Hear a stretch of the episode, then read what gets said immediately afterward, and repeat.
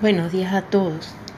Voy a hacer un podcast breve para explicar la presentación que está en el aula en la unidad 4 sobre la elaboración del marco teórico. Y voy a señalar los hitos fundamentales que quiero destacar.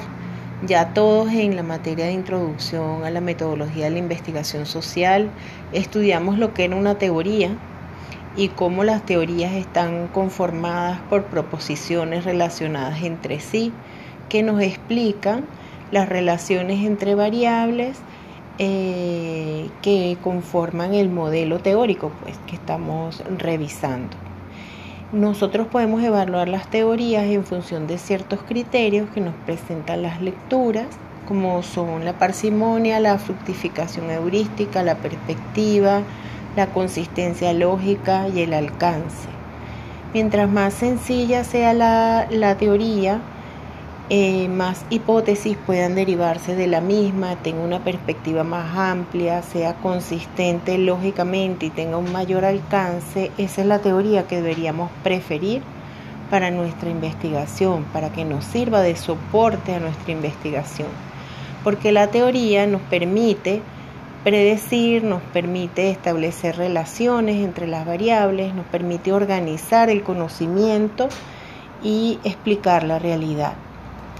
Em, nosotros al seleccionar la, teoría o el conjunto de teorías o el conjunto de elementos teóricos, microteorías, eh, que vayamos a, a tomar para sustentar nuestra investigación, estaremos en el proceso de elaboración del marco teórico. Para elaborar el marco teórico hay dos grandes etapas. Uno es la revisión de la literatura, que ya sabemos cómo se hace, eh, lo vimos con el arqueo bibliográfico, y luego está la construcción de la perspectiva teórica. Y allí es donde nos, nos interesa centrarnos.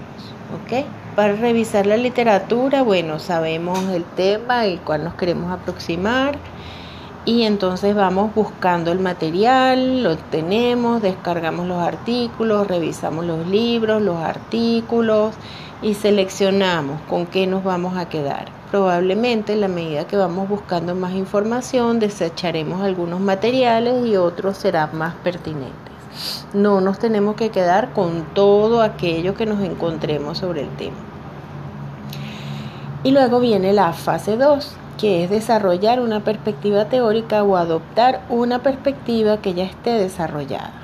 ¿Ok? Entonces son cinco estrategias que describe Hernández Sampieri, que no conozco otro autor que lo haya hecho mejor y que es donde quiero que nos centremos. ¿Ok? Porque este, adoptar una teoría puede, puede ser una de las alternativas, pero no siempre tenemos una teoría que adoptar. Entonces, en la, la posibilidad de adoptar una, una teoría, tenemos dos eh, estrategias. Una es tomar una teoría completamente desarrollada y exponer cómo está constituida la teoría, y ese sería el marco teórico. Otra cosa es, en el marco teórico, eh, describir o narrar el desarrollo cronológico de la teoría, cómo nació, cómo se desarrolló y cómo ahí se ha ido modificando en el tiempo. Esa es otra posibilidad. Y eso sería nuestro marco teórico. Pero existe otra posibilidad que es tomar varias teorías que se complementen y este tomar las ideas principales de, de ambas teorías y construir un soporte teórico.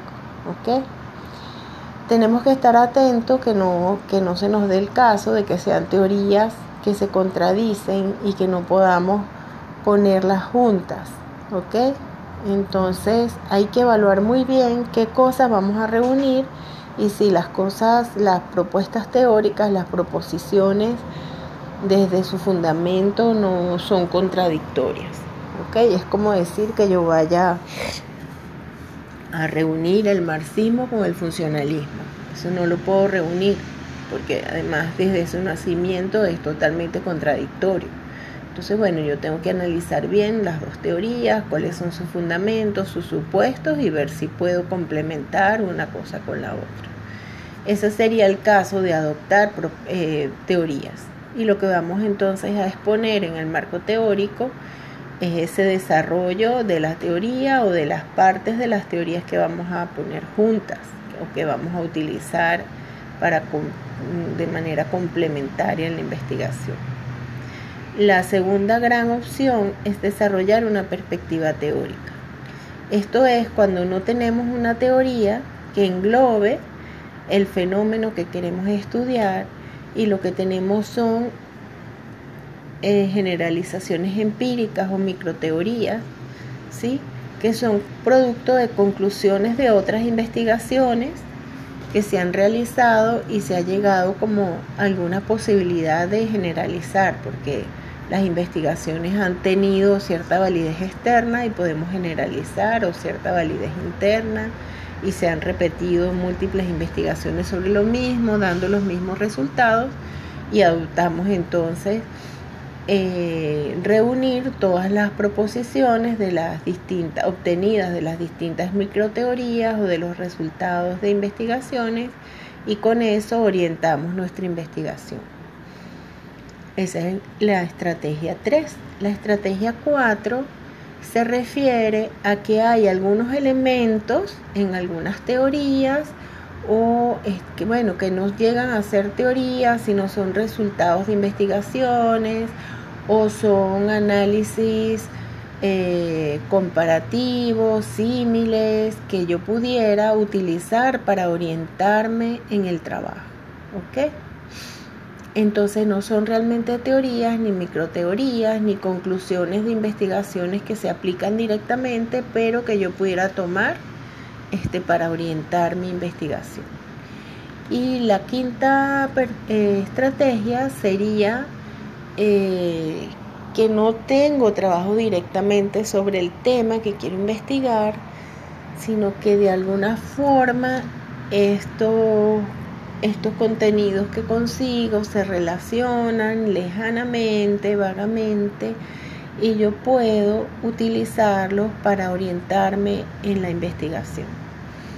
Entonces, como ven, las estrategias van desde eh, marcos teóricos muy sólidos, muy firmes, que es la primera estrategia, adoptar una teoría, hasta la quinta estrategia, que es un marco teórico que no tiene mucho sustento, pero que yo puedo utilizar para orientarme en la investigación. Estas son las, las posibilidades de las diferentes estrategias. Y bueno, en clase iremos conversando sobre cómo orientarnos en nuestro trabajo de, campo, en nuestro trabajo final de la materia, para construir el marco teórico. Pero lo primero que vamos a hacer es plantear el problema. Lo dejo hasta acá y bueno, en las clases espero podamos compartir cualquier duda. Por favor hagan las lecturas de Hernández Sampieri Quibi y, Sabino que están disponibles para revisar.